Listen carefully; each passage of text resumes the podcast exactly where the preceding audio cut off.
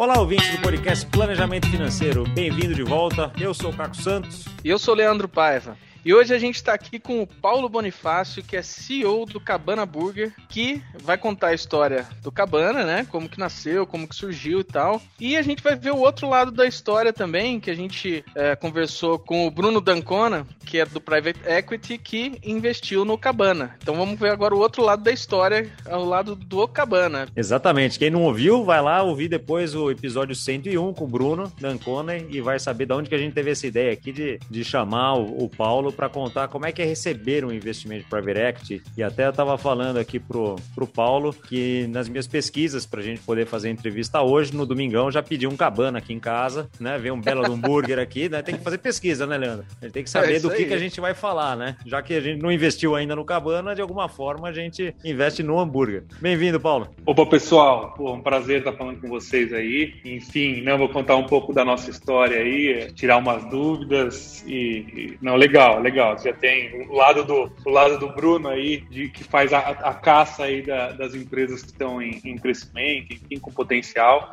Agora eu ouvi um pouco do, do nosso lado, né? Do, de como funciona.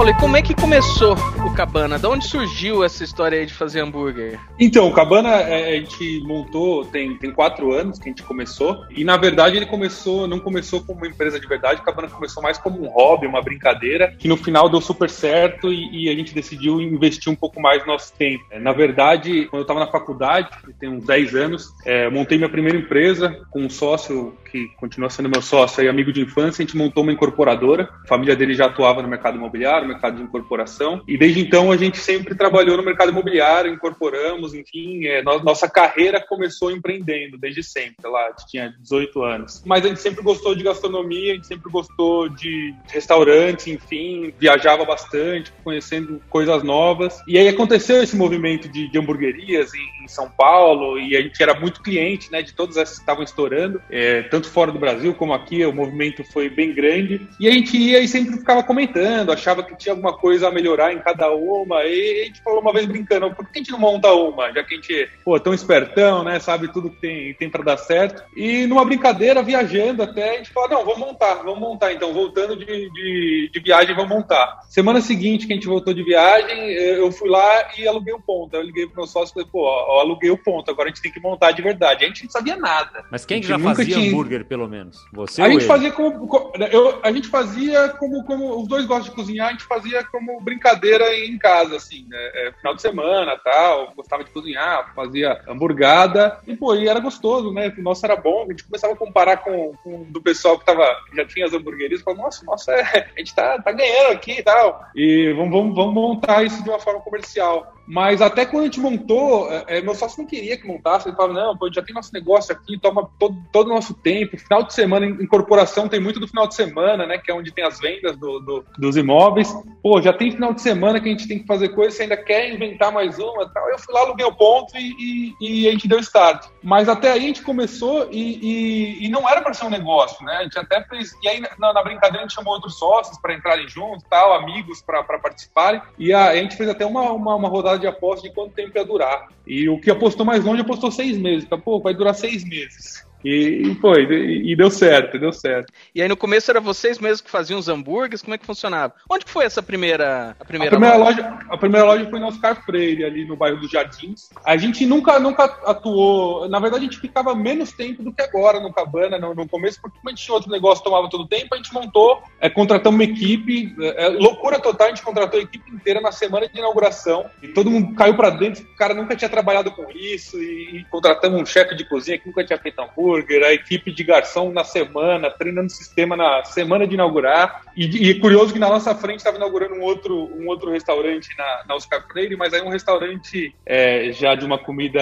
é, é, uma gastronomia mais, mais fina, assim, né? E os caras terminaram a obra, ficaram seis meses é, fechados só fazendo treinamento de equipe e de garçom. O nosso a gente alugou o ponto, três meses depois a gente estava abrindo a, a, a, equipe inteira começou na semana de inauguração. Falei, meu, como esses caras estão fechados há seis meses aí treinando? Treinando, pô, vai ser. E, foi loucura, nossa, puta, no começo dava tudo que podia ter dado de errado, assim acontecia, mas a, a, parte de produtos, a gente focou muito com a cabeça de cliente. A gente comeu hambúrguer no mundo inteiro já, a gente conhecia tudo que, que dava para fazer de melhor, e a gente olhou com uma cabeça de cliente, e, e então nosso produto era, sempre foi muito bom, já desde do, do, do primeiro dia. Mas a parte de, de, de gestão de um restaurante que é, começou extremamente bagunçada. E logo no começo, na primeira semana, já primeiro dia lotou, segundo dia lotou, e a gente até ficou surpreso. A gente falou, caramba, meu, é, tem, tem, tem gente aí, mas a gente achou, puta, acho que abriu agora no. É, é, começou agora, acho que a galera quer conhecer, daqui a pouco, daqui a pouco dá uma esfriada. Passou um mês lotado, segundo mês lotado. Aí no terceiro mês eu chamei meu sócio e falei, pô, nosso negócio é bom, a gente montou um negócio bom, vamos, vamos, vamos focar um pouco mais aqui, deixar de ser esse, esse, esse negócio que tá de lado e vamos, vamos transformar isso no, num negócio de verdade. E aí então foi, foi com alguns meses que a Cabana existia já como empresa e funcionando que de fato a gente começou a tratar como empresa, aí a gente desenhou um business plan, a gente desenhou o, o, um pouco do que a gente queria. Então o Cabana nasce como empresa depois que ela já existia, não, não foi, não, não nasceu planejado assim, vai. É um filho que veio meio na surpresa. E, e o nome veio de onde? Como é que vocês chegaram no nome? Cabana. O Cabana é uma inspiração que a gente tem numa hamburgueria americana, Shake Shack, e o Cabana vem do Shack. E aí, beleza, vocês estão lá, três meses, faturando bem, a coisa funcionando bem, vocês fizeram um plano de negócio, resolveram abrir uma segunda? Então, quando a gente, quando a gente desenhou esse plano de negócio, a gente, a gente projetou abrir cinco lojas próprias entre, entre, entre os sócios. E a gente queria testar, quando deu muito certo, aqui deu super certo, então a gente falou, vamos testar alguns diferentes, modelos diferentes de negócio até para a gente entender qual que é, qual é a escalabilidade desse negócio. É, então vamos testar loja em shopping, loja na rua, loja em um, em um bairro mais comercial e, e uma loja no Rio de Janeiro. Essa foi e uma loja só de delivery. Então foi, essa foi a nossa ideia. E a partir daí, se der super certo, continuar dando super certo, aí a ideia é trazer um parceiro um institucional com a gente ou pensar em algum outro modelo para ir de fato fazer uma expansão bem grande. E foi isso que a gente fez. A gente logo na sequência da, da loja da Oscar Print abriu uma loja que funcionava só como delivery, foi muito bem. Depois a gente abriu uma loja no, no bairro de Itaim, também foi muito bem. Abrimos uma loja no, no, Rio de Janeiro, na Barra da Tijuca, lotado também. Então foi esse, esse primeiro plano aí só entre os sócios, só desse crescimento, deu, deu tudo muito certo. E aí a gente partiu para esse segundo pulo aí de, de, e agora já fazer uma, uma, um crescimento nacional.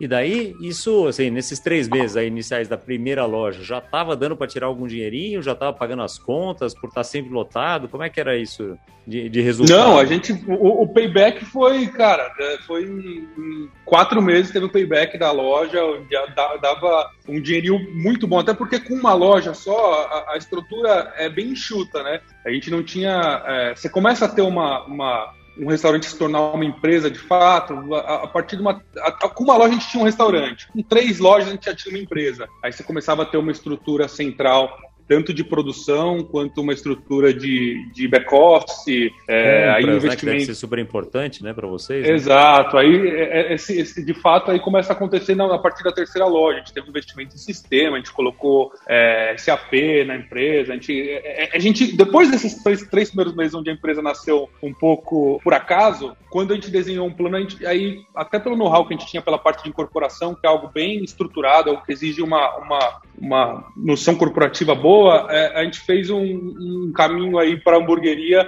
bem estruturado. Então, é, questão de investimento em sistema, investimento em time. A gente aí pegou um time, montou um time que aí já com, com conhecimento bom no mercado. E aí é lógico que a margem também achata um pouco. Então, nos primeiros meses era maravilhoso, enfim, continuou sendo bom, mas aí acaba sendo indo mais para um, um, padrão de mercado aí a, a, a, a rentabilidade quando vocês estavam com essas lojas e tal, já a coisa rodando, vocês partiram para o próximo passo que foi incorporar uma gestão um pouco mais profissional. Foi aí que vocês procuraram o Bruno? Como é que foi o, o caminho aí para dar esse segundo passo? Vocês tinham outras opções? Como é que, como é que funciona essa, essa ideia na cabeça do empreendedor? E daí a pergunta talvez seja: vocês foram procurá-los? Eles vieram te procurar? Vocês estão falando com mais gente? Como é que foi esse processo?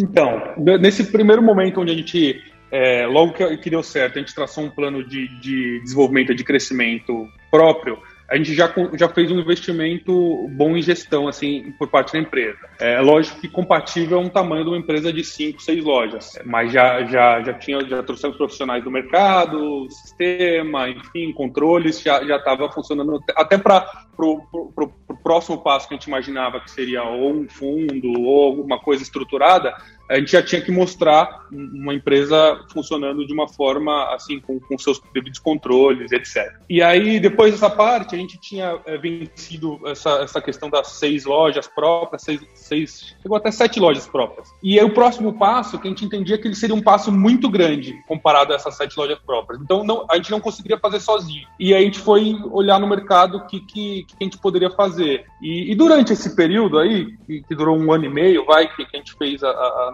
um ano e meio, dois anos da, da nossa do nosso crescimento solo, vai, é, sempre haviam conversas, né? Restaurante é um negócio que mexe muito com, com o emocional das pessoas. É, então você sempre tem passa alguém que um cliente e ele é investidor e quer conversar, quer investir, quer abrir uma loja dessas. Você recebe e-mails de, de pessoas que ah quero quero abrir uma franquia na minha cidade, quero levar isso para o meu estado. Enfim, né? fundos também que já investiam no, no, no, ramo de gastronomia, empresas maiores do, do próprio mercado de gastronomia conversaram com a gente. Então, a gente já tinha uma, uma um, um, leque de possibilidades. A gente estava com o resultado estava sendo muito bom e aí o mercado de restaurante é fácil, o, o, tanto o concorrente como o investidor conhecer porque ele passa na porta, o restaurante está lotado todo dia. É, é sinal de que a empresa pelo menos fatura, né? Se não dá para saber o resto, do, mas pelo menos fatura. Para esse segundo grande pulo, a gente tinha uma, é, um leque bem grande de possibilidades que a gente podia fazer. E aí a gente ficou em, em olhar prós e contras, cada uma tinha seus prós e seus contras. E aí fizemos um, fizemos um trabalho entre os, entre os sócios aí para a gente decidir o caminho a seguir.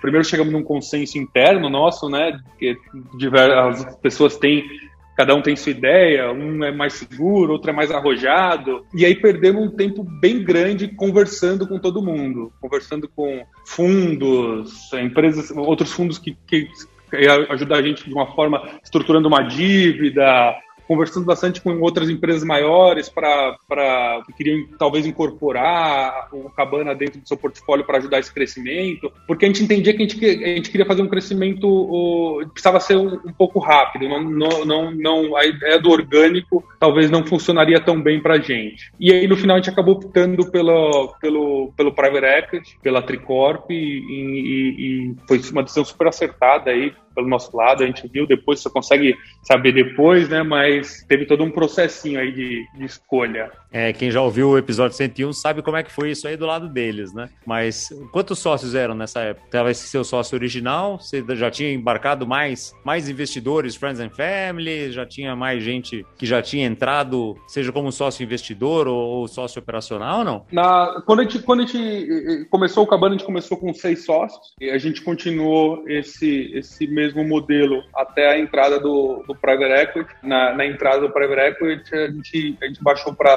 os três sócios originais fundadores, mais o fundo. Então, três sócios acabaram saindo aí, vendendo a participação deles. Também são amigos pessoais, já tinham é, um outro negócio que estava tomando uma proporção grande, nunca tinham participado do, do, dia a dia da empresa e aí entenderam que era um, um, momento de, de não continuar no, no negócio. E aí, vocês escolheram a Tricorp, mas a Tricorp tinha que também querer, né? Como é que funciona? Ela faz uma auditoria, ela vai comer hambúrguer. Que, como é que funciona essa vocês recebendo essa, essa demanda aí de provavelmente de questionamento, vão querer que vocês mostrem faturamento, que mostre controle, que mostre qual que é o blend do hambúrguer. Aliás, você pode até abrir pra gente aqui qual que é o blend da carne. E como é, como é que funcionou isso, vocês recebendo isso aí? O primeiro, o primeiro passo é que a gente decidiu, a gente contratou um, uma assessoria para ajudar a gente nesse processo, que já participou de diversos deals aí, acaba tendo um know-how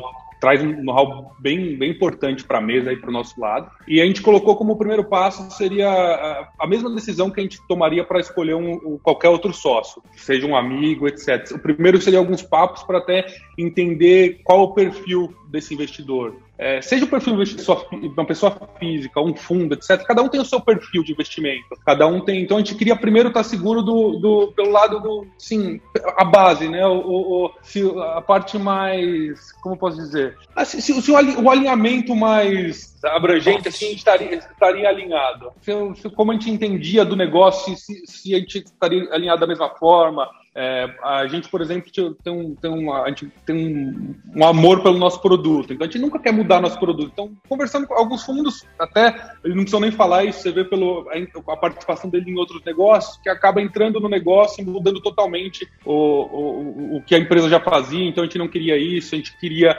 É, é, e aí conversar sobre o, o crescimento, qual a ideia de crescimento de cada sócio, enfim. Então, esse foi o primeiro passo para a gente entender se a gente estava alinhado. E nessa rodada a gente conversou com muita gente. E, e, e aí separamos três para continuar, para seguir para um próximo passo aí de uma, uma segunda conversa, que aí sim envolveria discutir financeiro, abrir é, é, mais dados por parte do Cabana, enfim. Então, a, a partir do momento que a gente estava alinhado, ah, esses aqui são, acho que tem mais fit com a gente, é, com o que a gente imagina para o negócio daqui para frente, não só pelo que eles falaram, mas o case, as empresas que eles já investem, o modelo de gestão. Vamos partir para uma segunda conversa. E aí a gente assina um NDA, né, é, é, abre aí é, a casa para, enfim, para conhecerem, para entenderem um pouco mais sobre, sobre como nosso negócio funciona.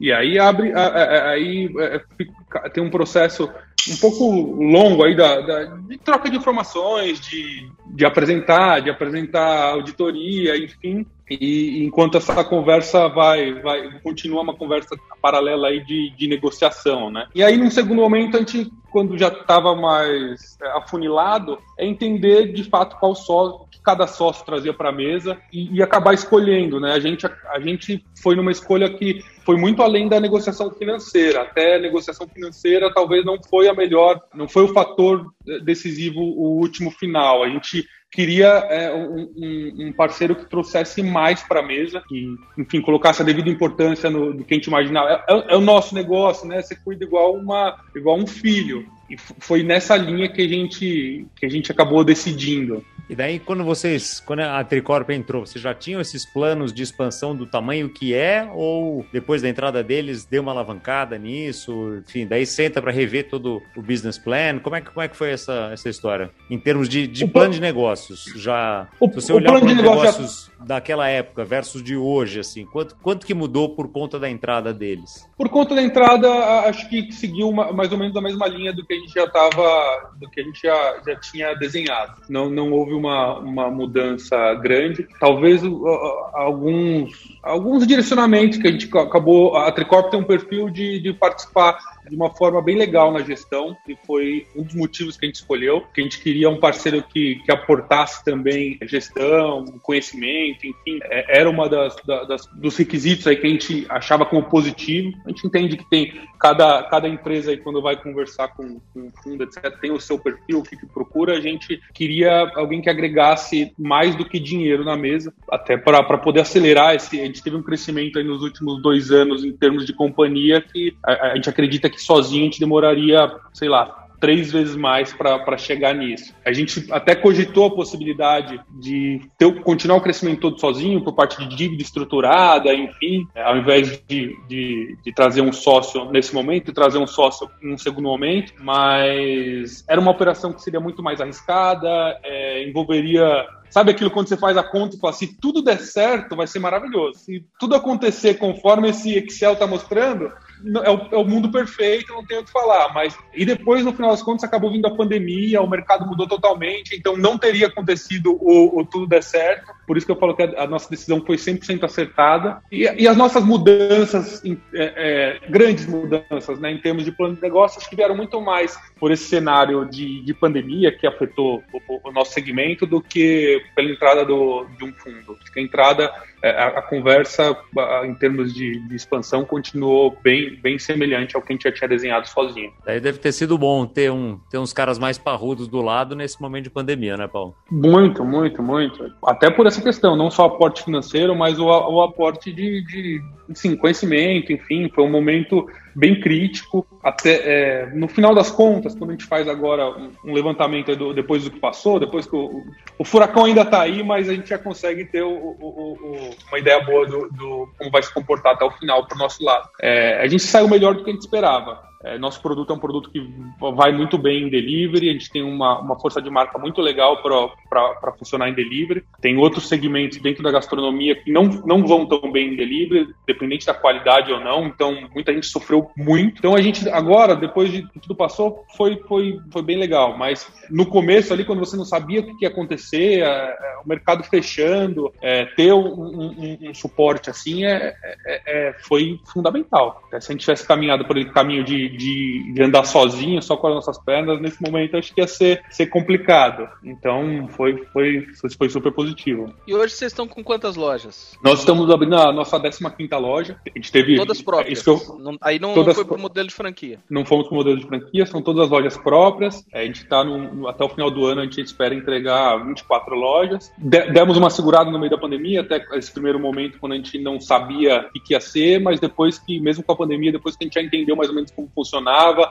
como estavam se comportando nossas vendas durante a pandemia, a gente já voltou a abrir loja aí mesmo durante a pandemia. Semana passada inauguramos uma loja, há três semanas tínhamos inaugurado uma outra, já, já voltamos aí a, a todo vapor. Então espalhando geograficamente ou está mais concentrado? Por enquanto a gente está concentrado no, no, estado de São Paulo, né? Então tem a, a São Paulo capital e agora indo para o interior de São Paulo e na região metropolitana do Rio de Janeiro. A partir do ano que vem a gente começa a expandir, a expandir um pouco mais geograficamente. a ideia é abranger ter aí mais estados. A gente estava preparando, a gente fez uma, a gente montou uma cozinha central, a gente já tinha uma unidade central de produção, a gente montou uma cozinha central agora maior para atender esse, esse, volume de, de lojas que a gente está a gente planeja abrir e a partir do, do ano que vem a gente vai começar, vai chegar em outros estados também. Como é que é isso? É, é, vocês produzem todos os hambúrgueres num lugar só e daí distribuem o hambúrguer pronto, vamos dizer, congelado, pão? Como é que é essa, essa logística? É curiosidade mesmo, até pro nosso ouvinte também Não, saber. Não, a gente desde... Porque você tem que manter uma, uma, homogeneidade de qualidade também, né? Entre as lojas, não? O pessoal que vai num, num cabana enfim, num lugar, vai no cabana no outro. Ele... Isso aí é chave para o nosso negócio, é, é, o nosso padrão e padrão de qualidade. Quando a gente eh, montou o cabana, a gente fazia, a primeira unidade, a gente fazia tudo na loja. Tinha uma, uma, uma área de produção, um açougue dentro da loja, uma área de produção de molhos, enfim. Quando a gente foi abrir a segunda loja, um requisito que a gente colocou na mesa foi abrir uma, uma pequena cozinha central que distribuía esses, esses produtos. E agora, com, com esse crescimento, a gente aumentou essa cozinha central, agora é uma cozinha de 3 mil metros, com vários funcionários, equipamentos, etc. Então, é, quando, desde o começo, quando você vai no Cabana, tudo que você come lá foi a gente que produziu, exceto o nosso pão, que é uma receita nossa, desenvolvida pela gente, mas aí produzida por um, por um terceiro, e que envolve um, investimento em equipamento maior e que não faz sentido pra gente. Mas tudo que você come lá é o hambúrguer produzido pela gente, os molhos, o sorvete, as sobremesas, tudo, tudo foi a gente que fez desde o do, enfim, um pequeno detalhe. E é essa cozinha que hoje dá vazão para esse crescimento. Produz tudo. Hambúrgueres nenhum, não é congelado, a carne não é congelada, então a gente tem um giro muito rápido do, dos nossos produtos. A, a, carne que você vai comer hoje numa loja, é, ela foi produzida ontem, entrega diária. Até por isso que a gente precisa se preparar um pouco mais para esse crescimento de 2022, onde a gente vai expandir para geograficamente um pouco mais.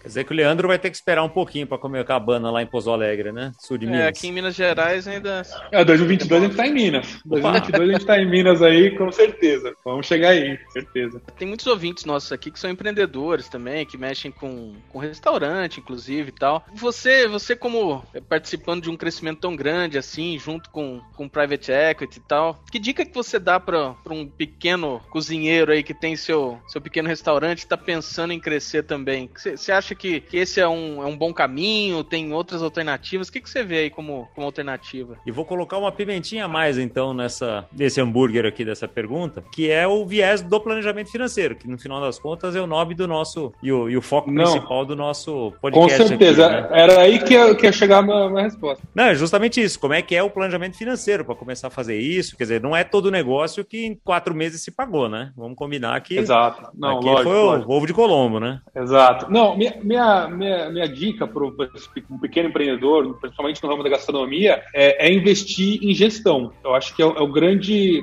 é o calcanhar de Aquiles do setor no Brasil. E quando a gente compara o setor setor com, nos Estados Unidos, por exemplo, o que mais você vê lá são redes de restaurantes e pequenos restaurantes independentes. Lá você vai ter o restaurante independente quando ele é, ele é muito bom, ele é muito fora da curva, mas o dia a dia, uma cidade americana, 80, 90% dos restaurantes você vai ver lá, eles, eles são rede. Por quê? Porque a, a, a, gestão, a gestão financeira, a gestão de controle de estoque, de, de vigilância sanitária, ela traz muito benefício para a empresa. Então lá fica difícil você competir com a gestão que essas redes têm. E quando a gente olha para o Brasil, você tem as redes, principalmente fast food, em restaurantes de praça de alimentação, mas quando você vai para outro, outro mercado, sobe um pouco uh, o ticket, você acaba tendo muito mais restaurante independente, principalmente indo para o interior, eu vou bastante, eu gosto, eu moro no interior, você acaba tendo muito restaurante independente e, e o calcanhar de Aquiles do setor é gestão. Então, quem consegue fazer uma gestão financeira ou, ou, ou uma gestão ali da sua cadeia de produção, compras, supply,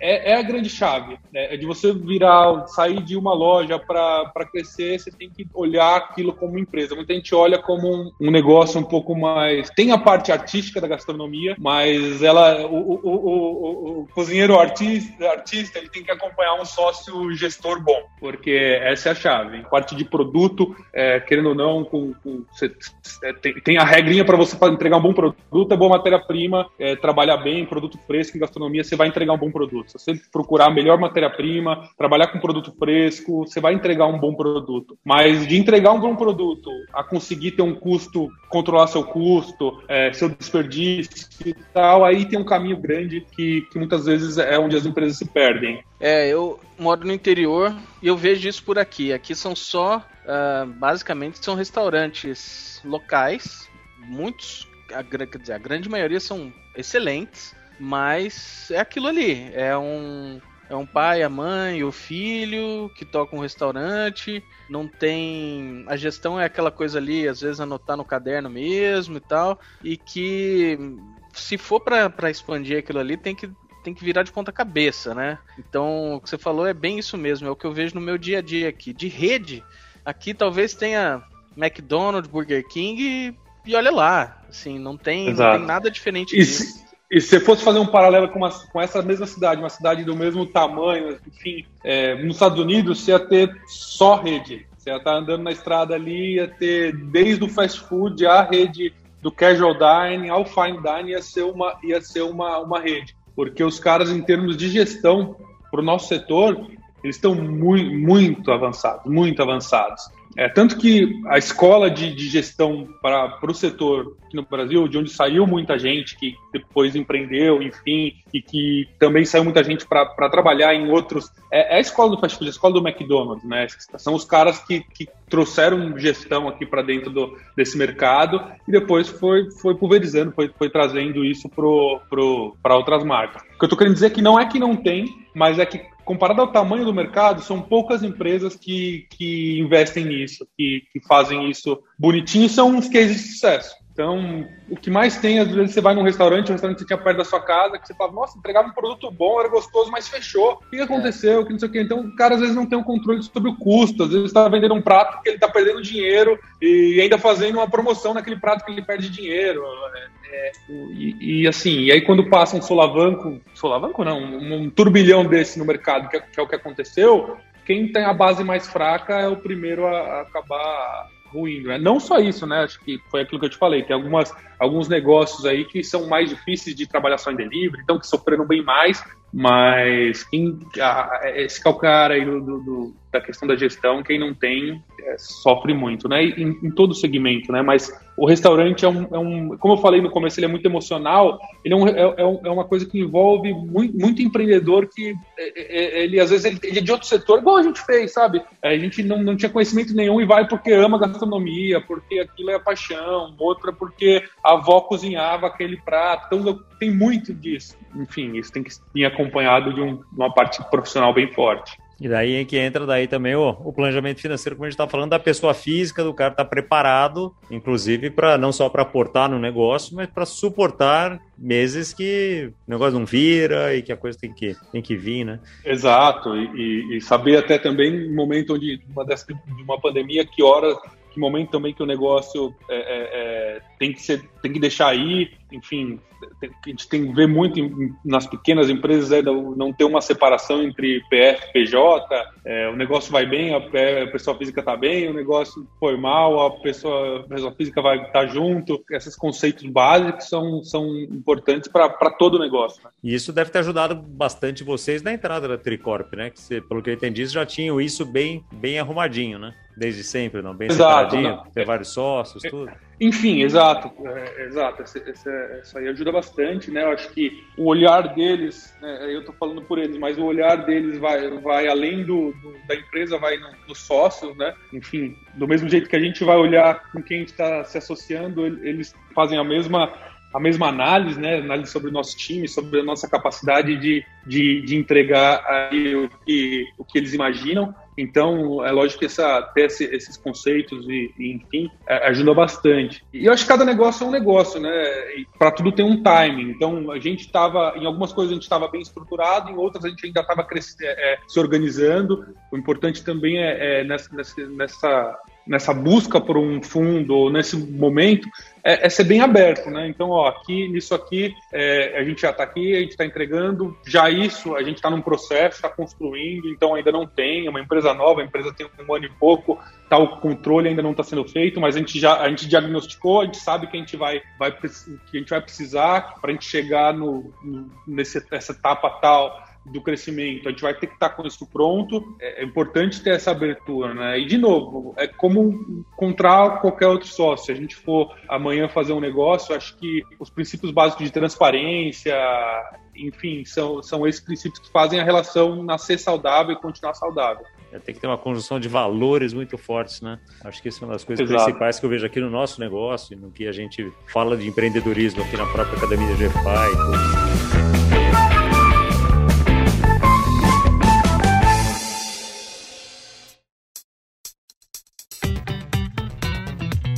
Bacana, Paulo. A gente vai chegando no final do nosso episódio aqui, do nosso tempo, e a gente sempre pergunta aqui uma dica de livro, de filme, de série. O que, que você tem visto ou lido aí que vale a pena para você dar de dica aqui para o nosso ouvinte? Ah, uma série muito boa, Succession, da HBO. Comecei e... a ver domingo, logo depois do hambúrguer. Muito boa. de verdade. Muito boa, aí, ó. Já, já, pô, muito boa a série mesmo.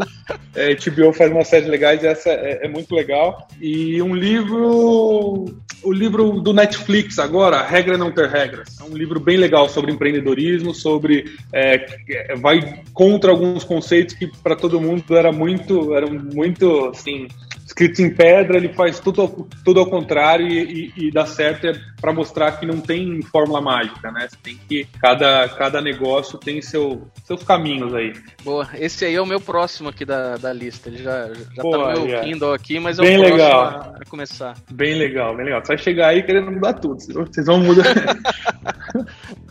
Boa. Muito bom. Muito bom. Sensacional, muito bom. muito bom. Você vê que empreendedor, a dica de série é sobre empreendedorismo, a dica de livro é sobre empreendedorismo. Então você vê que ele é, tá na veia, tá no sangue ali, respira 24 horas por dia, 7 dias por semana, empreendedorismo, né, Paulo? Boa, não, verdade, verdade. Acho que todo empreendedor tem isso. É, acaba que você não tem muito horário. Para quem quer empreender, esse é o primeiro decisão aí se você quer ou não é essa. Você não tem mais horário, você não tem final de semana, você não tem é, o, o, negócio faz parte da sua vida ali, aí faz cabe a cada um se equilibrar, equilibrar entre é, como se vai, vai equilibrar seus pratinhos aí da vida, mas é, o dia inteiro tem que estar disponível. Sensacional, muito bom, excelente. Obrigado pela, pelo teu tempo aqui, obrigado por todas as, por todas histórias aqui que corroboram o que o Bruno contou lá do outro lado da mesa, mas que no final das contas é, é bonito de ver que não tem um outro lado da mesa, né? Ele está sentado do teu lado da mesa para o negócio crescer junto e todo mundo evoluir junto, criar mais emprego, criar uma empresa legal. Eu achei muito legal essa a empresa ter nascido com a visão do cliente, sabendo qual que é o, né, o que, que é o produto bom. E a minha última pergunta para vocês da gente encerrar, você continua comendo hambúrgueres por aí para comparar? Muito, muito, é? Muito, muito. Pô, desde o Cabana começou eu já ganhei uns 15 quilos e eu como muito. Tá? Como no... Ah, eu já comia muito, né? Eu comia, uma, eu comia umas três vezes por semana, agora eu como umas quatro, vai umas quatro Agora você tem desculpa, né? Eu pretendo. É, agora, agora, agora é espionar é espionagem industrial agora. Agora não é mais. Eu não tô comendo mais, tô trabalhando. Então, umas quatro vezes por semana eu como hambúrguer. Vamos que vamos, vamos que vamos. Tem que correr muito, tem que fazer muito esporte. Sensacional. Bom, obrigado, Paulo. Muito boa, boa muito boa conversa. Dá vontade de pedir mais um hambúrguer aqui agora. Então, quem boa, não. Vou mandar aí pra você. Já manda o endereço aí que eu já mando pra vocês aí. Boa, fechadíssimo. Boa, valeu, gente. Obrigado aí pelo papo pra vocês. E é isso aí. Muito bom. E para você, ouvinte do podcast, que gostou desse episódio, conta para seus amigos, conta lá do Cabana, come um hambúrguer, vai tomar um milkshake também, ou com uma cervejinha. A batata frita chega maravilhosa, por sinal. E semana que vem tem mais podcast Planejamento Financeiro para você aqui. Estamos preparando mais episódios bacanas, com mais convidados muito interessantes, assim como o Paulo. Obrigado pela tua audiência e semana que vem a gente se vê de novo.